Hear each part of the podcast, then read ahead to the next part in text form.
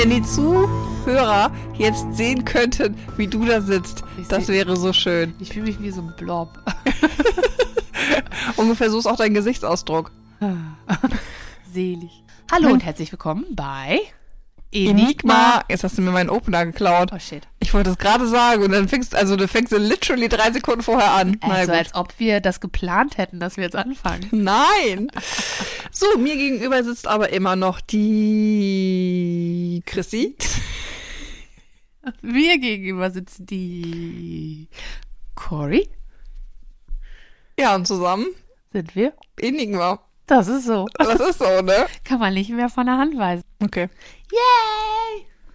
zurück zur Folge. Yay! Oh, okay. Ich weiß nicht, wie ich einleiten soll, wenn ich ehrlich bin. Ähm, hast du den Einstieg vergessen? Ja, ich habe. Mach doch einen, mach doch einen stummen Impuls. Okay, Im Podcast die beste Idee. ich zeige dir das Bild eines Dreiecks. Was assoziierst du damit? Pyramide. Nein, Ägypten. nein, Äh, Ägypten. Äh, RTL Samstagnacht. Nein. Äh, Boris Becker. nein.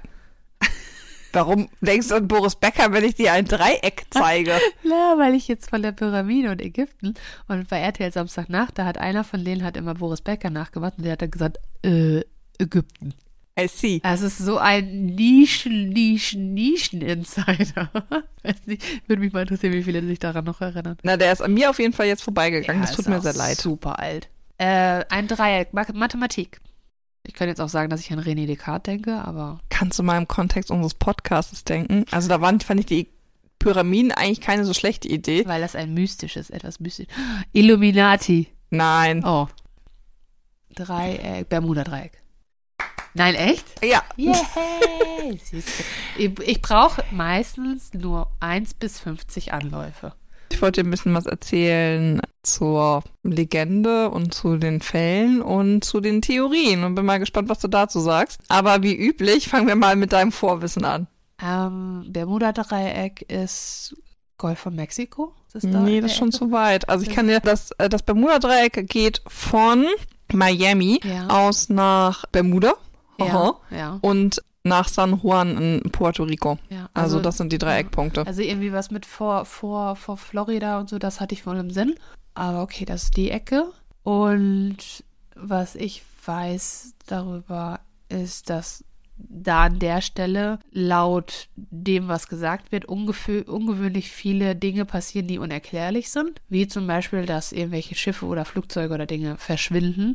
Und ob sie dann wieder auftauchen oder nicht, das weiß ich nicht. Aber also das Verschwinden von, von Dingen. Und ich habe mal einen Film gesehen, da sind die auch ins Bermuda-Dreieck geflogen. Das ist, glaube ich, einer aus den 90er Jahren, so ein Made-for-TV-Film.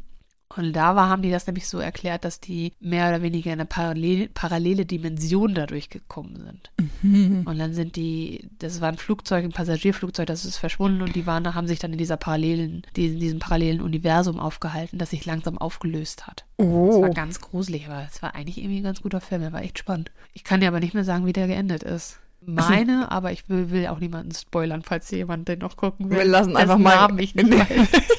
vage Inhaltsangabe des Ja. Films, kein Erscheinungsjahr, kein Ja, aber Titel, 90er Jahre. nicht mal ein Schauspieler, der mitgespielt hat. Dean Stockwell hat da mitgespielt. Ah, den kenne ich nicht. Ja, das ist ein Schauspieler, der ist, den kenne ich unter anderem aus einer Serie, die ich damals geguckt habe aus den 80er Jahren. Das ist äh, Zurück in die Vergangenheit. Auch wieder Nische wahrscheinlich. Aber hast du auch ein bisschen den Eindruck, wo jetzt so, Entschuldigung, dass ich da gerade unterbreche, so von, von den Zeiten, ne, 80er, 90er Jahre, dass der Hype um das Bermuda-Dreieck so ein bisschen in der Zeit? verpufft ist und dann eher in der Zeit war? Ich, ja, interessant finde ich daran, ja, dass ich lange nichts mehr davon gehört habe. Ich habe jetzt zwischendurch immer mal vielleicht auf TikTok irgendein Video oder auf YouTube irgendein Video und mal dazu gesehen. Aber ich kann mich daran erinnern, dass es in der Zeit weitaus mehr Infos dazu und irgendwelche Dokus und irgendwelche Filmchen und solche Sachen. Ja, stimmt. Also ich würde sagen, dass, also oder, oder ich habe halt keinen Kontakt mehr mit dieser Nische. Ähm, Ich sag schon wieder Nische. Guck mal, Nische ist jetzt ein Wort, was ich ganz viel benutze. Offensichtlich. Mit dieser, mit dem, mit dem Themenbereich habe ich nicht so viel Kontakt. Vielleicht äh, hatte ich, hätte ich mir sonst so erklärt, dass ich das schon alles gesehen habe, was es gibt sozusagen. Ja, das stimmt. Wobei wir jetzt ja, wenn wir in der Recherche sind für diesen Podcast, ja uns nicht nur True Crime reinziehen, sondern ja, auch irgendwie Mystisches, ne? Ja. Und als ich unsere Schifffahrtstrilogie in der ersten Staffel gemacht habe, Ja. bin ich auch über das Bermuda-Dreieck gestolpert und habe das dann ganz lange aber wieder vergessen und habe das jetzt einfach nochmal aus der Schublade rausgekramt. Aber ich finde so, der Hype-Hype ist halt irgendwie auch back. Ja. Also, ne, dass es jetzt zum Beispiel einen Kinofilm nochmal gibt oder ein Fernsehspiel, dass das Ganze nochmal aufgreift. Das Ja. ist ja eher so 90er, vielleicht noch Anfang 2000er, aber dann ist auch irgendwie vorbei, ne? Ich glaube, das wurde auch irgendwie durch, durch wissenschaftliche Erklärung entmystifiziert. Vielleicht. Vielleicht. Ja, kommen wir aber mal zur Geschichte des Bermuda-Dreiecks, ähm, wo wir jetzt schon gerade dabei sind. Du hast ja gerade schon sehr schön erklärt, ne, Schiffs- und Flugzeugunglücke verschwunden, mystisch nicht erklärbar. Ja. Was ist da passiert? Also der Begriff Bermuda-Dreieck wurde 1952 das erste Mal geprägt. Von George Sand, US-Magazin Fate, hat er nämlich einen Artikel darüber geschrieben. Und dann knapp zwölf Jahre später, im Februar 64, veröffentlichte Vincent Geddes im Pulp Magazine auch einen Artikel mit unter dem Titel The Deadly Berm- Bermuda Tri Triangle.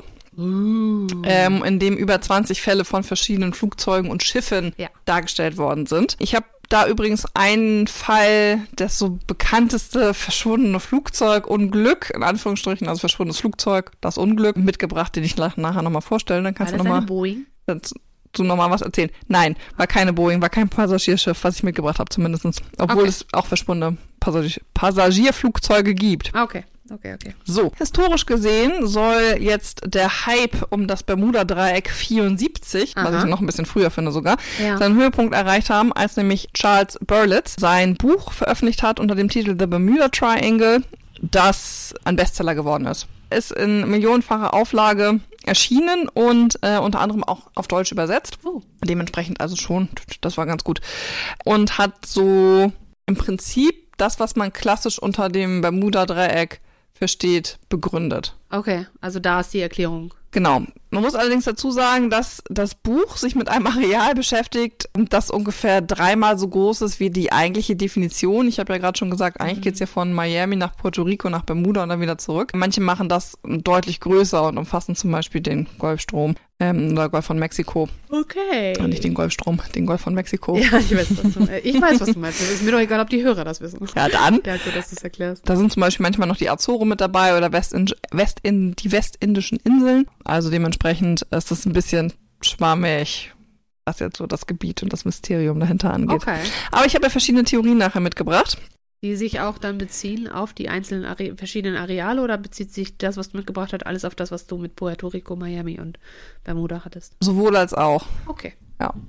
Eine Theorie hast du eigentlich auch gerade schon dargestellt. Andere Dim Dimension? Ja, also dass es so Ah. eine Art Wurmloch ist oder schwarzes Loch Ah, und guck. dann man dadurch in eine andere Dimension reisen kann. Ja, da, das wird der Film gewesen sein, Ja. also dass er sich auf diese Theorie aufbaut. Okay. Aber wird das noch vertieft? Oder wird einfach nur gesagt, keiner weiß wohin dann, aber wenn du da, dann tschüss. Und Ja. stellen, die, stellen Sie sich das so vor, als ob sich das dann einfach zwischendurch mal öffnet, wie bei Stargate? Ja, ich glaube, also so stelle ich mir das vor, ne? Das ist, weil, Ja. So. Ich meine, ich mein, wenn es immer da wäre, würde ja alles verschwinden. genau, und das tut es ja nicht. Ja. Hm. Hm. Hm. Gibt es da irgendwelche Forschungsansätze zu? Nee, du kannst es ja nachher mal bewerten. Ich Okay. habe diverses mitgebracht. Alles klar. Wobei ich finde, dass das nicht die verrückteste Theorie ist, aber dazu kommen wir später. Aliens. Könntest du mal aufhören, mir alles vorwegzunehmen? Also, ich versuche hier gerade noch so ein bisschen Spannung aufzubauen. Ich weiß nicht, ob mir das gelingt, das darf der Zuhörer selbst entscheiden. Auf jeden Fall. Darf ich Ähm, das auch mitentscheiden? mh, und? Findest du es spannend Ich bisher? finde es gerade sehr, ich bin sehr, also ich bin gespannt. Ich bin, spannend ist noch nicht so, aber ich bin gespannt, weil ich, was kommt da jetzt? ich weiß es nicht. Also, es gibt diverse Fälle von verschwundenen Schiffen und Flugzeugen im Bermuda-Dreieck, die gerne zitiert werden von den Anhängern dessen, dass das Bermuda-Dreieck ein besonderes Seegebiet ist. Ja. So, ich habe jetzt einen Fall mitgebracht, der recht gut dokumentiert ist und dementsprechend wird der sehr häufig auch rangezogen Ja. dafür, dass was Mysteriöses im Bermuda-Dreieck passiert. Prinzipiell kann man allerdings sagen, dass die größten Auffälligkeiten so zwischen 1930 und 1970 beobachtet worden sind, zumindest was Aufzeichnungen aufgeht, Ja. angeht. Ja, ja. Ähm, genau. Das wohl bekannteste Flugzeugunglück, das im Bermuda-Dreieck stattgefunden hat, ist Flug 19. Flug 9. Okay. Hast du da schon mal was von gehört? Sagt mir jetzt gerade nichts, nein. Okay.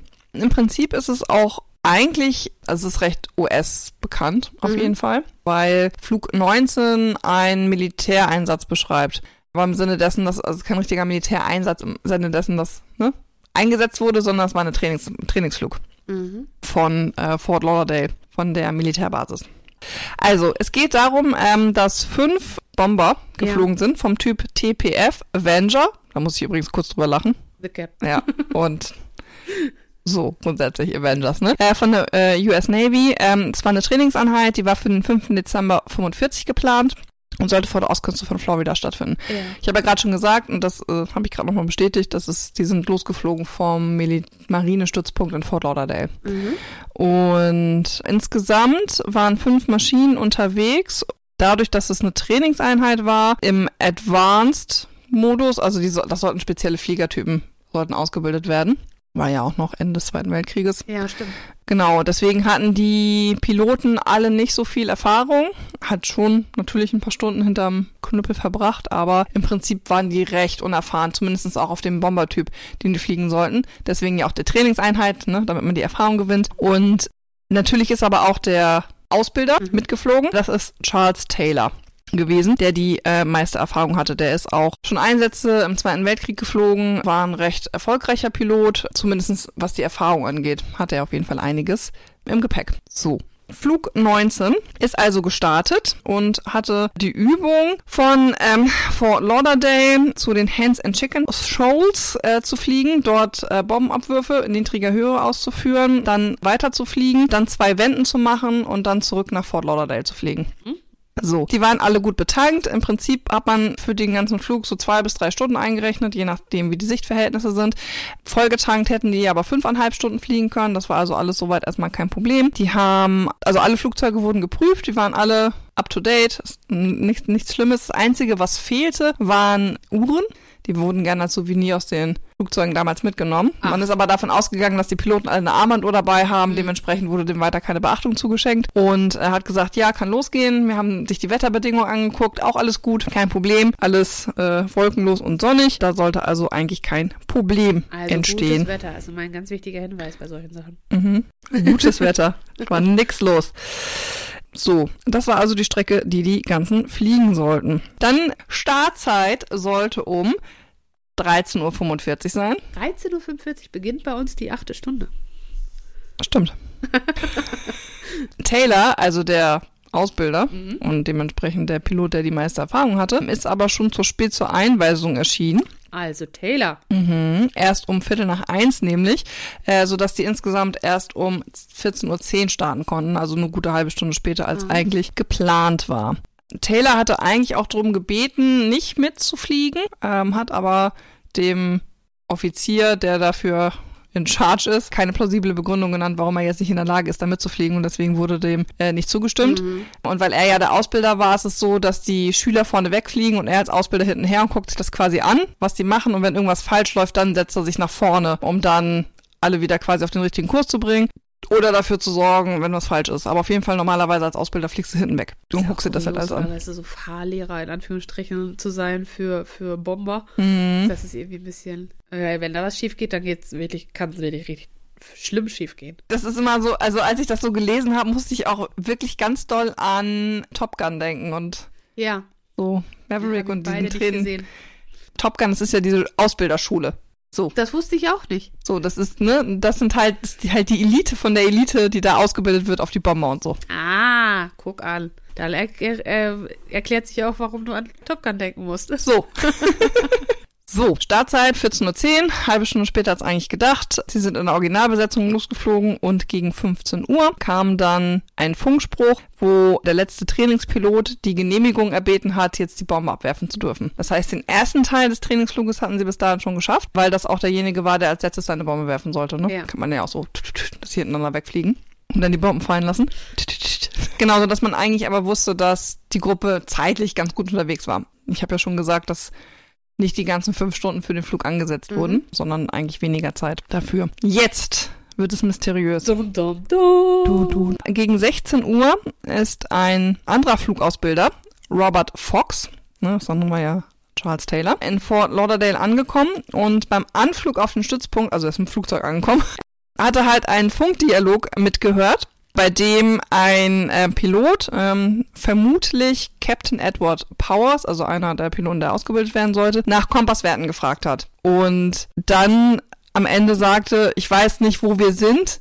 Wir müssen uns bei der letzten Wende irgendwie verirrt haben. Ach du Schande. So, also wir sind hier ein bisschen lost und ich vertraue mir am Kompass auch irgendwie nicht mehr richtig. Weiß gerade nicht, wo wir sind. Das ist ja kurios. So, daraufhin hat Fox sich dann halt gemeldet ne, und gesagt, ne, so, ja, dann beschreib doch mal, was du so siehst. Der hat dann erzählt, ja, ich kann hier ein paar Inseln erkennen und ist, der Pilot ist dann davon ausgegangen, dass das die Florida Keys sind. Ja. Und er sich also in der Nähe von Florida aufhält. Und er hat daraufhin halt Anweisungen erhalten, wie er von dieser Position aus wieder nach Fort Lauderdale zurückkehren kann. In die Richtung sind die dann auch erstmal geflogen. Dann hat, wurde das natürlich aber ja an den Kommandoturm und so weiter zurückgegeben. Haben die aber festgestellt, so, hä, nee, also das kann gar nicht sein, dass es die Florida Keys sind. In der Zeit, die die geflogen sind, seitdem die letzte Bombe abgeworfen wird, können die da gar nicht angekommen sein. Ah. Ähm, das müssen die, Moment, das muss ich einmal kurz gucken, Bahamas gewesen sein, die die gesehen haben. Okay. Und das hat natürlich wieder einen Einfluss auf die Flugroute. Ja, sicher. So, dann haben sie also zu denen gesagt, jetzt müsst ihr aber die Route ändern. Das sind nicht die Florida Keys, die ihr gesehen habt, sondern die Bahamas und von den Bahamas aus müsst ihr so und so fliegen. Jetzt muss man ja aber auch sagen, jetzt sind die auch schon seit über zwei Stunden in der Luft. Ja. So, und sind ja jetzt auch schon eine Strecke falsch geflogen, die sie ja jetzt auch wieder zurückfliegen müssen. Ja. Und irgendwann kann natürlich das Problem passieren, dass du keinen hast. So. Das muss man jetzt also so ein bisschen im Kopf behalten. Oh oh. Aber wieso vertraut er denn seinem Kompass nicht? Ja, der konnte irgendwie die Punkte, Kompasswerte nicht richtig ablesen. Und ist das nur er oder die gesamte Gruppe? nee, die gesamte Gruppe. Also Okay. der ist halt vorne weg. Und Taylor hatte auch überhaupt keinen. Also das eine Problem war auch, dass der Funkkontakt dann mittendrin halt immer mal wieder abgebrochen ist Ja. und schlecht war. Ja. Ähm, ich muss auch ehrlich sagen, diesen Flug 19, ich finde diesen ganzen Fall auch ein bisschen verwirrend, weil das alles so eng aufeinander getaktet ist. Also, Ja. ich versuche das jetzt nochmal so ein bisschen zu rekapitulieren. Ich hatte ja gerade gesagt, um 15 Uhr ist da diese letzte Frage gekommen, Wo sind wir? nee, wegen der Genehmigung für die Bomben. Ach so. Um 16 Uhr kam dann der Funkspruch, wo sind wir? Ja. Irgendwas stimmt mit meinem Kompass nicht, ich habe keine Ahnung mehr, wo wir sind. Aha, hier, der Kompass hat sich gedreht und gedreht, magnetisches Feld und so. Okay, erzähl mal weiter. Jetzt fängt Das war Nummer drei. Theorie an. Ich, Ich habe ein bisschen halt in dem Feld was mitbekommen in den 90er, ja. Da kam dann der letzte. 16 Uhr, Kompass und so, ich kann, kann das nicht mehr richtig lesen, was ist los? Ja. So, in dem Moment, äh, hatte ich ja gerade gesagt, dass einer der Trainingspiloten den Funkspruch abgesetzt hat, hat sich aber Taylor nach vorne gesetzt an die Flugreihe und hat dann die Führung übernommen, weil er halt dachte, dass bei der letzten Wende, äh, ich hatte ja gerade gesagt, die müssen da zweimal wenden und dann zurück nach Fort Lauderdale, dachte, dass seine Schüler falsch fliegen und hat sich deswegen nach vorne gesetzt, um die Crew wieder nach Hause zu führen Ja. oder nach Hause zu bringen. Ist dann ja davon ausgegangen, als sie über eine Insel, Inselgruppe geflogen sind, dass das schon die Florida Keys sind und die dementsprechend nur Richtung Norden fliegen müssen. Allerdings hat man dann ja in der zeitlichen Verzögerung festgestellt, dass das gar nicht sein kann. In der Zeit können die da nicht angekommen sein. Deswegen müssen, müsst, müssten das eigentlich eher die Bahamas sein. Und haben daraufhin dann eine Kursänderung durchgegeben, dass man doch bitte jetzt einmal so und so fliegen müsse und so und so fliegen müsse, um wieder in Fort Lauderdale anzukommen. Dem hat Taylor nicht richtig Folge geleistet, weil er denen nicht richtig glauben wollte, dass das die Bahamas sind und nicht die Florida Keys. Ah, das ist natürlich ungünstig, denen nicht glauben zu wollen. Und hat deswegen nicht sofort diese Kursänderung, also diesen Vorschlag wahrgenommen, sondern ist erstmal noch ein bisschen anders geflogen und ist der ganzen Geschichte so richtig erst eine Stunde später gefolgt. Eine ganze also, Stunde später. Genau, also um 16 Uhr hat er die Anweisung gekriegt, fliegt bitte so und so und so und so und dann kommt er wieder in Fort Lauderdale an und dann hat er aber gedacht, nee, wir machen jetzt erstmal einen Teil so. Also die Flugrouten haben alle bestimmte Nummern. Ja. So, dass sie wissen, so, ich muss jetzt so einschlagen und so. Ja. Das musst du halt lernen, aber diese ganzen Nummern lasse ich jetzt mal weg. So, auf jeden Fall es, es kann man auf dem, konnte man dann auf dem Radar verfolgen, dass er irgendwie andere Flugrouten eingeschlagen hat, um dann am Ende aber doch zu sagen, gut, okay, dann äh, folge ich jetzt mal der Anweisung. Das war dann aber erst so um Viertel nach fünf, also eine Boah. Stunde später. Das ist aber, wie gesagt, die fliegen ja auch sehr schnell. Das eine Stunde ist echt viel. Ja. Dann kam natürlich langsam das Problem jetzt mit dem Treibstoff, dass sie gesagt haben, so, okay, wir nehmen jetzt die Route, die ihr vorgeschlagen habt und wir fliegen die jetzt so lange, bis es nicht mehr geht. Wenn Ja. der erste unter 50 äh, Gallonen ist, das sind glaube ich 40 Liter. Warte, lass mich gucken. gucken. Eine Nee, unter 10 Gallonen, so rum. Äh, wenn, nicht wenn das erste Flugzeug unter 10 Gallonen, also unter 40 Liter im Tank hat, dann notwassern wir alle. Gerade zusammen. Eine Gallone ist ja voll viel. Ja, genau. Es waren also 10 Gallonen, 40 Liter ungefähr. Also, ähm, 10 10 Gallonen. äh, bis, bis die Notwasser müssen. Also es ist auch relativ klar zu dem Zeitpunkt, dass sie das wahrscheinlich nicht mehr in der Zeit äh, Bis- zurückschaffen ja. werden. So dass man dann jetzt überlegt hat, okay, was machen wir dann jetzt? Wir sind ja jetzt nördlich der Bahamas. Weil die das ja aus dem Gebiet leider auch nicht so richtig rausgeschafft haben, äh, muss man dazu sagen. Und in dem gleichen Gebiet war ein Tanker unterwegs, unter der unter britischer Flagge geflogen ist und hat gemeldet, dass in dem Gebiet, wo die wahrscheinlich notwassern mussten, ein rauer Seegang ist. Okay. Ähm, also schwerer Seegang, hohe Windgeschwindigkeiten, insgesamt sehr schlechte Bedingungen zum Notwassern. Ja, geil. So, um 18.20 Uhr, also noch eine Stunde später nach dem letzten Funkspruch, sind dann zwei Rettungsflugzeuge gestartet, äh, die sich auf die Suche machen sollten. Die haben das Kommando gekriegt und ähm, sind um ungefähr gegen halb acht dann auch tatsächlich gestartet. Drei Minuten nachdem das Flugzeug gestartet ist, gab es noch einen letzten Funkspruch und dann ist der Kontakt zu dem Rettungsflieger abgebrochen Oh. ein anderer Tanker, der ebenfalls in dem Gebiet unterwegs ist. Man muss ja auch dazu sagen, dass das ja auch wirklich viel, also da ist ja viel Seebetrieb. Ja. Da ist ja einfach viel los, deswegen Ja. sind da auch viele Schiffe unterwegs. Gemeldet haben, dass sie eine Explosion gesehen haben und Flammen im Wasser und das ungefähr auf die Position zutrifft, wo der Rettungsflieger sein sollte zu dem Oh Zeitpunkt. nö. So, die sind dann dahin gefahren und haben geguckt, ob es halt Überlebende gibt. Und das Einzige, was sie gefunden haben, war halt eine Öllache auf dem Wasser, aber ansonsten keine Anzeichen menschlichen Überlebens. Ach du Schande. Ist das was, äh, Und that's it. direkt das Flugzeug untergegangen? Offensichtlich. Oh, krass. Wenn es das dann das war. Und im Prinzip, äh, that's it. Also die fünf Piloten sind, nachdem die Funksprüche aber abgerissen worden, also sind, nachdem, ne, als sie gesagt haben, so, wir werden halt da notwassern müssen, äh, auch nicht mehr gefunden worden. Bumm, fertig. Das ist die Geschichte zu Flug 19. Alle weg. Alle weg. Sieben Flugzeuge. Ja. Weg. Weg. Also das Einzige, was man gefunden hat, ist eine Öllache. Ja. Und man hat, konnte auch nicht irgendwie da unten hintauchen und gucken, ob die Flugzeuge da liegen. Nee, weil das Gebiet ähm, beim Muderdreieck sehr bergig ist. Ja, ich, ich mir fehlt da die richtige Als du Beschreibung das Wort, für. als du überlegt hast, habe ich gedacht, die sagt gleich bergig. Ja. Weil das da halt Unterwasserberge sind. So, genau. Also Ja. das, ne, also das, überleg dir mal, wie lange das mit der Titanic gedauert hat, bis man die gefunden hat. Ja. Und das zum Teil soll das dann noch tiefer sein. Was? Ich habe das schlecht erzählt, es tut mir leid, aber Nein, ist nicht schlecht erzählt. Ein holprig erzählt heißt gut zusammengeschnitten. Das war Flug 19. Flug Und 19. bis heute ist nichts gefunden worden. Mm -mm. Kurios ist einfach die Tatsache, dass der, dass der das nicht glauben wollte und dann erstmal woanders lang gefahren. Aber die hatten auch keine Möglichkeit irgendwie, weil du was vom Radar sagtest, dass die da auf dem Radar sehen konnten, wo die sind. Nee, gelegentlich. Also soweit ähm, war die Reichweite des Radars damals noch nicht.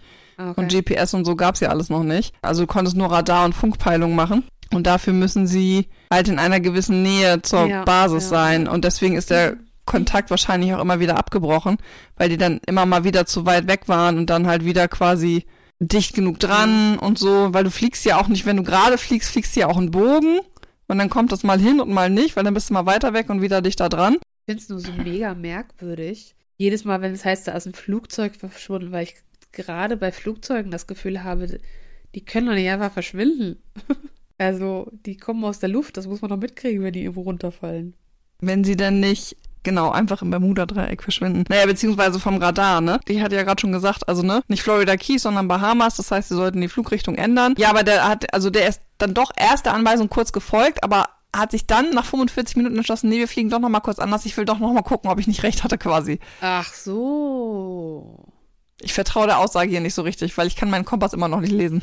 Ach, das ist natürlich blöd. Und dann hat er gedacht, so, eigentlich müssten wir dann, wenn das stimmte, müssten wir vielleicht jetzt schon da sein oder müssten jetzt wir was sehen können. Ich meine, die wissen, die machen ja auch irgendwie ihren Job, ne? Ich stelle mir das die ganze Zeit so vor, als wenn die so einen Zickzackkurs, ne? So ein Geistern, die dann fallen, fliegen die erst nach Norden und dann fliegen nochmal nach Westen und dann fliegen die wieder zurück. Und ich denke mir die ganze Zeit so, aber der Treibstoff geht doch aus. Ja, aber es ist so, also wenn du da im Flugzeug sitzt und sagst von wegen, die Leute sagen dir dann und dann, also änder den Kurs mal so, vermutlich bist du da und da. Und dann änderst du den Kurs und fliegst und fliegst und fliegst und stellst nach fünf, also wie gesagt, 45 Minuten ist eine lange Zeit. Und stellst dann fest, es ist aber, irgendwie sieht das alles nicht so aus, wie es aussehen soll. Ich glaube, dass, ihr habt ja auch nur vermutet, dass wir bei den, bei den äh, Bahamas sind. Und dass er dann gesagt hat, okay, jetzt müssen wir nochmal ändern, da stimmt was nicht. Maybe. Maybe. Nichtsdestotrotz, Dead. All of them are dead. verschwunden. Dead. Verschwunden. Wann war das? 45. Dead. Bist ja optimistisch. Ja, ein paar junge Kerle, die 20, 20 Jahre alt sind, Ja. dann sind, das sind jetzt, dann sind die 100. Okay. If you say so. I do. Das ist natürlich alles sehr mysteriös. Ja. Und Flug 19 ist auf jeden Fall das Ereignis, was gerne zitiert wird. Denn im Erledigt. Endeffekt kann man sagen, die fünf Flugzeuge sind einfach verschwunden und die Rettungsflieger auch. Ja, und zusätzlich gab es noch irgendwelche welche Merkwürdigkeiten mit irgendwelchen Kompassen. Richtig. Kom Kompasse? Keine Ahnung. Kompai? Egal. Ja, der eine oder andere Kompass funktionierte nicht. Das hast du sehr schön umschrieben. Und abreißende Funksprüche und so, schwieriger Funkkontakt. Jetzt hast du ja schon diverse Theorien vorgestellt. Also eine Theorie ist, dass das äh, Bermuda-Dreieck ein Wurmloch darstellt, sodass man in eine andere Dimension geht. Wo sie vielleicht noch leben könnten. Wo sie vielleicht noch leben weil man können. dort weniger altert. So Stargate-mäßig möchte ich sagen. Stargate-mäßig. Dann ist die nächste Theorie mit dem magnetischen Feld. Ja, das, das äh, also ein magnetisches Feld, das in irgendeiner Art und Weise dafür zu führt, dass der Kompass nicht mehr Richtung Norden zeigt. Richtig. Und dass, wenn verschiedene magnetische Felder aufeinandertreffen, das halt dazu führen kann, dass es äh, so komische Ausfälle gibt ähm, und auch irgendwie elektromagnetische Sachen, dass es also auf Elektrizität einen Einfluss hat. Kann ich mir halt bei, gerade bei Flugzeugen oder bei, bei Piloten gut vorstellen, dass es da mit magnetischen Feldern zu tun hat, weil die ja echt gut ausgebildet sind in diesen Bereichen. Und gerade wenn ein Pilot sagt, eben, ich, ich kann meinen Kompass nicht lesen, dann stimmt da ja was nicht. Ja. Maybe.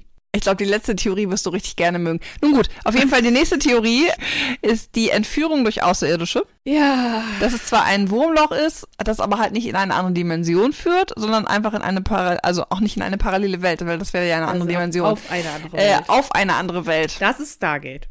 Das ist tatsächlich Stargate. Ja, okay. Weil Stargate, äh, das mit, mit einer anderen Dimension ist eher Sliders hieß die Serie, glaube ich, damals, wo die Wurmlöcher geöffnet sind, haben und dann sind die in, in verschiedene Versionen ihrer eigenen Welt gekommen. Und Stargate ist, dass du das Wurmloch benutzt, benutzt um im Universum in eine andere, zu, auf eine andere Welt zu kommen. Also das ist quasi eine, eine Abkürzung. Genau, genau. I see. So.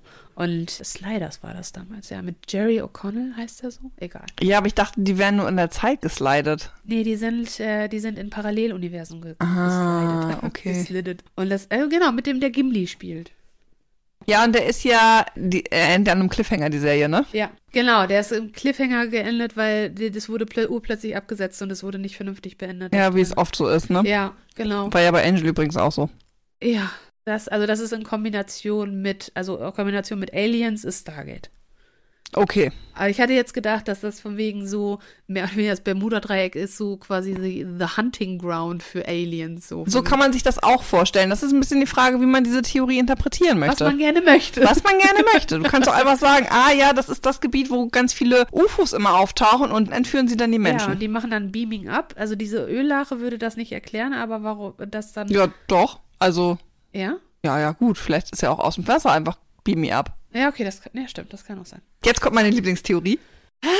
Also, wenn du dich schon so dahinsetzt und lächelst und dich freust, bin ich ja. Alle Menschen, die im Bermuda-Dreieck verloren gehen, werden Bewohner von Atlantis. Oh, warum? Ich fand das übrigens so schön, weil wir jetzt ja schon die Atlantis-Folge gemacht Ja. haben. Deswegen bin ich ein bisschen froh, dass wir jetzt erst über das Bermuda-Dreieck Ja, reden. Es ist so, dass Atlantis so fortschrittlich war, dass die das ähnlich wie im, wie, wie hieß der, war das Atlantis, der Film? Den ich. Der Disney-Film? Ja, das war Atlantis. Genau, dass die so advanced waren in ihrer Technologie, dass die ja unter Wasser leben können. Genau. Und die Leute, die dann da quasi retten und dann die Leute, die da quasi verunfallen, dann Ah. in Atlantis in der Bevölkerung aufgenommen werden, Ah. damit sie nicht sterben müssen. Und weil die Technologie ja so fortgeschritten ist, ist es deswegen, können sie deswegen auch unter Wasser atmen. Ja, weil sie machen das aber immer nur, wenn jemand verunglückt. Mhm. Und dann sagen sie, bevor du stirbst, retten wir dich. Mhm. Das ist überhaupt nicht möglich, weil Atlantis, darauf hatten wir uns geeinigt, Malta ist. Wir, das war ganz am Anfang der Folge, als es hieß, dass ich gesagt habe, Atlantis, Atlantischer Ozean. Und da hast du gesagt, nee, es gibt noch ganz viele andere Theorien. Aber Ja, eigentlich, ja, okay, genau. wurde ja gesagt, Atlantis kann mehr oder weniger überall sein. Ja. Aber ich, ich fand ja die Malta-Theorie am schönsten. Ja, ich mag die Malta-Theorie auch am liebsten. Davon mal abgesehen, dass wir uns natürlich einig sind, dass Atlantis nicht existiert. Aber wenn, dann möchte, würde ich es mir auch auf Malta wünschen. Genau. So, jetzt die Theorie, die allerletzte. Also ich möchte, also wel- welche findest du denn von denen jetzt hier am schönsten? Also wir haben jetzt Stargate für Aliens, wir haben magnetische Felder, die unerklärliche Phänomene hervorrufen. Wir haben äh, neue Bewohner für Atlantis und wir haben die Wurmloch. die Wurmloch-Theorie. Genau. Mit Dimensionswechsel. Am realistischsten halte ich die magnetische Feldtheorie, auch wenn ich mir das wissenschaftlich nicht erklären kann, könnte ich mir das am ehesten vorstellen. Wenn ich mir von den anderen interessanten Theorien was aussuchen müsste, würde ich mir die Wurmloch mit Dimensionswechsel aussuchen. Ja, nur weil du den Film so gerne mochtest. Eigentlich am liebsten mochte ich ja Stargate. Ah, Aber die Würmlö Würmlöchis, die Würmlöchs, die Wurmlöcher zu anderen Welten finde ich unrealistisch mitten im Wasser. okay. Ja, ich verstehe. Also für dich ist das im Wasser. Für mich ist es irgendwie auch, irgendwie gehört für mich auch dieses Luftgebiet mit dazu. Ja, von mir aus auch das. Das Problem, was ich daran nur habe, was aber natürlich auch basierend auf der Vorstellung, dass ich Stargate so sehe, wie ich sehe, dass es, du ein Gerät brauchst, um einen Ja. ne, um Mhm. von einem Mhm. Ort zum anderen zu kommen. Mhm. Und mit der, dem Wechsel der Dimension, das ist auch wieder bedingt dadurch, dass ich, dass ich bestimmte Filme oder so gesehen habe oder mit, mit, mit Sliders halt auch. Das sind, das sind Löcher, die einfach irgendwo entstehen und da sind und dann auftauchen und dann ist dann Shift in der Luft und auf einmal sind sie verschwunden. Das kann ich mir dann eher vorstellen als ein Stargate. Okay. Gut, jetzt kommen wir mal zu der Theorie, die eigentlich keine Theorie ist, wie ich finde, sondern für mich eigentlich der Realität entspricht. Okay. Es tut mir leid, wenn ich jetzt hier unter Umständen ein paar mystische Träume zerstöre. Oh Aber das Bermuda-Dreieck, sagt eine Theorie, Gibt ist gar gar nicht. Doch, das gibt es schon. Das ist ja das, das, Das, Gebiet. Das Gebiet ist ja schon definiert, aber ist gar keine kein Gebiet für übernatürliche Phänomene, sondern einfach natürlicherweise ein Gebiet, in dem es häufig zu Unfällen kommen kann. Weil es viel befahren ist. Weil es viel befahren ist und, ne, wenn wir uns mal überlegen, Hurricanes und so, wo ziehen die lang? Genau da unten. Ja, es ist halt recht sturmanfällig. Florida ist immer sehr viel betroffen. Genau. Und es ist tatsächlich auch so, und jetzt muss ich wieder an den Anfang meines Dokuments, das ist nämlich das, was ich ja später erzählen wollte, also jetzt, dass 1980, zumindest die deutsche Übersetzung, erschienen ist von Kusch. Kusch. Kusch, der sich so ein bisschen auf dieses Buch bezieht, was Berlitz da ja veröffentlicht hat, Mhm. ähm, mit dem Titel The Bermuda Triangle Mystery Solved. Eh. Und zwar hat er verschiedene Statistiken, äh, also ne, der Autor. Verglichen und hat festgestellt, dass das Bermuda-Dreieck eigentlich ein Seegebiet ist, in dem es nicht häufiger zu Seeunfällen kommt als woanders, sondern dass das alles nur sehr mystisch ist und so. Und man muss dazu sagen, wenn jetzt die Leute mit Flug 19 zum Beispiel um die Ecke kommen, ähm, wenn man ganz ehrlich ist, im klassischen Definitionsgebiet des Bermuda-Dreiecks lag Flug 19 auch nicht mehr. Oh, meh. Dementsprechend kann man eigentlich davon ausgehen, dass an diesem ganzen Mythos Bermuda-Dreieck nichts dran ist. Das, Außer man möchte unbedingt. das überrascht mich jetzt tatsächlich nicht. Dieser Satz hat mich jetzt ein bisschen überrascht. Das ist das, was ich von Anfang meinte. Das wurde wahrscheinlich, habe ich da so viel weniger von gehört, weil es durch moderne Wissenschaft und Forschung entmystifiziert wurde. Ich nicke hier in Zustimmung. Ja. Dass man sagt von wegen, ja, nee, wahrscheinlich eher nicht. Ja, und deswegen ist es jetzt auch so. Ja. Erstaunlicherweise ist es aber so, dass es eigentlich ja an Anfang der 80er schon bekannt war und der Hype sich trotzdem noch so ein bisschen gehalten hat, so bis Ja. in die 90er rein Ja. und dann ist es irgendwann abgeebbt, ne? Ja. Also, Ja, das ergibt absolut Sinn. Also in, in der Reihenfolge auch. Ja. So ein bisschen schade, weil das echt immer, das war total, ich fand auch die Dokus dazu voll spannend. ja, ich Ja, mochte eigentlich so eine Mythos Bermuda-Dreieck eigentlich auch mal ganz gerne. Ja, weil es halt auch die, auch diese, diese Berichterstattung, auch wenn es Dokus waren, die in Anführungsstrichen objektiv sind, ist es ja, die haben ja immer dann mit der, mit der my- mystischen Musik und, und dann sind sie verschwunden. Dum, dum, dum. Wo Das sind sie hin? Cool. Ja. Naja. Ist okay. Ist nicht okay, dass die Leute verschwinden, egal wo. Grundsätzlich nicht, ne? Aber so, das Meer ist halt auch nicht klein. Lee, das hatten wir ja schon sehr, sehr häufig, das Thema. Mm, Und wenn da fünf Flugzeuge notwassern, findet man die nicht unbedingt. Ja, das ist jedes Mal wieder finde ich das super überraschend, weil das, ich mir denke, es ist Wasser, das ist doch flach. Ist es ja nicht. Es ist ja auch Nee. nicht ne? Und wenn du von oben drauf guckst, gerade mit, mit, ähm, mit der Gischt oder auch mit, äh, wenn es ein bisschen neblig ist oder die Wetterverhältnisse sind ja ganz unterschiedlich, da findest du manches einfach nicht. Selbst wenn es auf, oder genau, wenn die Sonne spiegelt oder so. Das ist viel, viel schwieriger, als ich mir das immer vorstelle. Ja, Crazy! Die armen Menschen. that's it. Das war das Bermuda-Dreieck.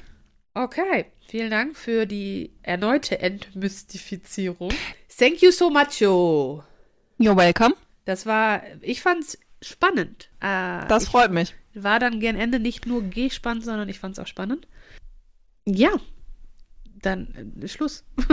Okay, dann sprechen wir uns in der nächsten Folge. Bei Enigma.